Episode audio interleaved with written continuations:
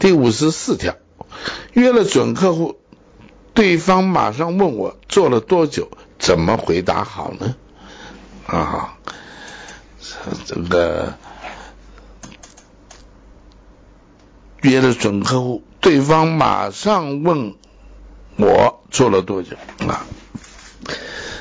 这个客户啊，跟你谈没两句话，就问你了，你做多久了？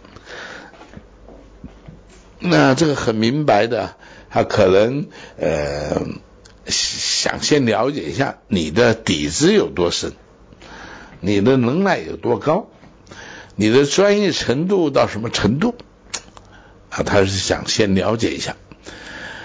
呃，如果你哎呀，我刚做，呃，大概他有他有那么个意思的，不太想跟你谈了啊。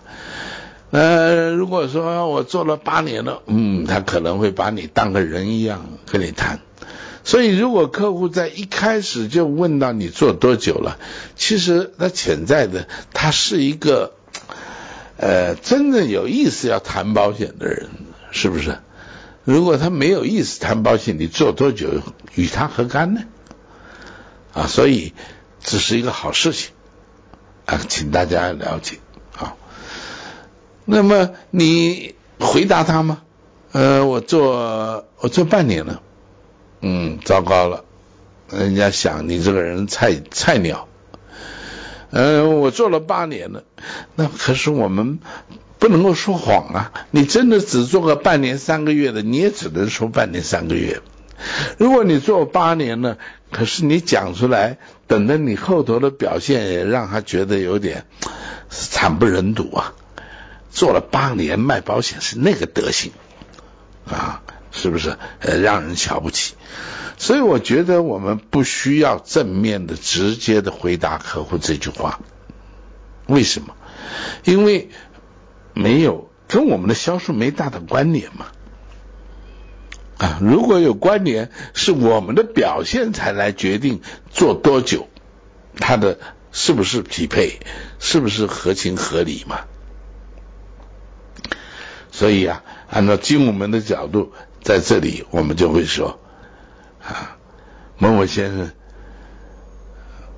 我不知道为什么你会这样问我。那如果我跟你讲，我做了五年或八年，或许等一下你会发现，我做这么久了，但是我们我的程度却那么的低，你会很失望。如果我跟你讲，我只有做个半年，然后你会觉得我不够专业的样子，你甚至可以看不起我，你甚至准备把我赶走。我觉得那都是不公平的。不如这样，我们谈下去，在我离开之前，如果你还想知道我做多久，你再问一次，我那时候一定会告诉你，这样好吗？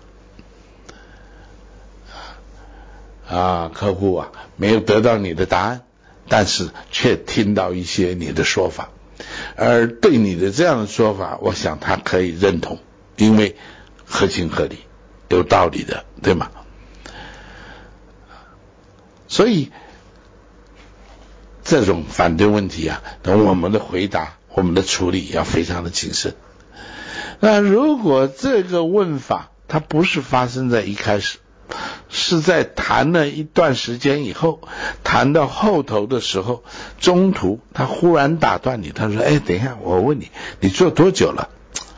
啊，那么这里面那个意义啊就很明白了，两个意义，要不你表现的非常好，因为他想证实一下是不是因为你很老道啊，你经验丰富，很专业，所以看看你做多久。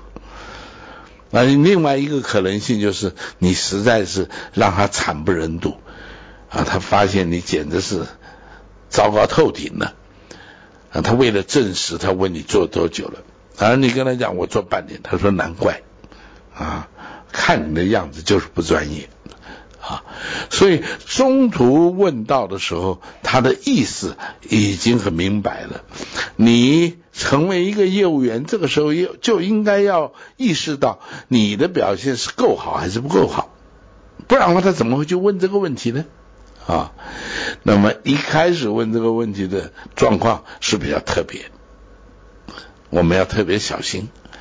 那么后来在问的这个的时候，其实他已经是在告诉你或暗示你他对你的评语，好吧？